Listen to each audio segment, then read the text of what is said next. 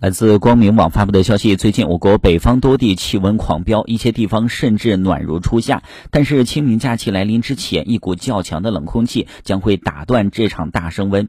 预计三月三十一号开始，这股冷空气将会携带大风、降温、雨雪和沙尘影响我国，长江以北地区将会遭遇换季式降温。今年以来范围最广、强度最强的雨雪天气过程也将会随之登场。根据中国天气网气象分析师介绍，预计三月。三十一号起，一股全能型冷空气将会影响我国大部分地区。这股冷空气最大的特点是雨雪范围广且强度较强，北方降温幅度较大。它的到来将一举扭转眼下偏暖的格局，同时还将带来今年以来范围最大、强度最强的雨雪天气过程。